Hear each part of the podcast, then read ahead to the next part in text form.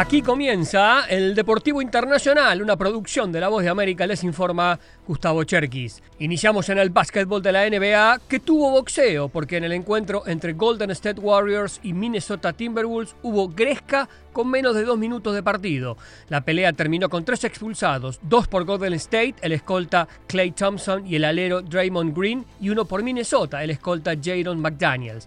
Es el primer juego en las últimas 25 temporadas en el que varios jugadores son expulsados antes de que cualquiera de los equipos anotara. El partido terminó 104 a 101 para Minnesota. En otros resultados hubo dos palizas, la de Lakers sobre Grizzlies de Memphis 134 a 107 y Oklahoma Thunder sobre Spurs de San Antonio 123 a 87. Miami Heat prevaleció sobre los Hornets 111 a 105.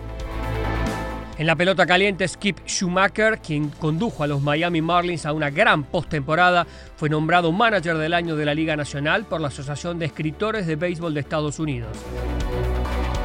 Más de béisbol, el japonés Shohei Otani, quien tuvo una temporada extraordinaria como bateador y pitcher, es uno de los siete peloteros que rechazaron ofertas calificadas de 20.325.000 dólares de parte de sus clubes e ingresaron en el mercado de agentes libres. Las ofertas calificadas comenzaron después de la temporada del 2012 y solamente 10 de 131 han sido aceptadas. Otani encabeza un grupo que incluye el lanzador venezolano Eduardo Rodríguez. Cambiamos el tenis en el torneo de ATP que se juega en Turín con los mejores del ranking del mundo. El italiano Yannick Sinner, número 4, dio el batacazo y venció al serbio Novak Djokovic por primera vez en su carrera. El italiano, ovacionado por su gente, dijo: No existe un posto più bello di battere il numero uno al mondo, quindi grazie, grazie a tutti. Y sí, no hay nada más maravilloso que ganar al número uno, como decía Sinner. Con la victoria, el italiano está con un pie en semifinales y terminó con un invicto del serbio de cuatro meses y 19 partidos sin derrotas. En fútbol femenino, Emma Hayes es la flamante entrenadora de la selección de Estados Unidos.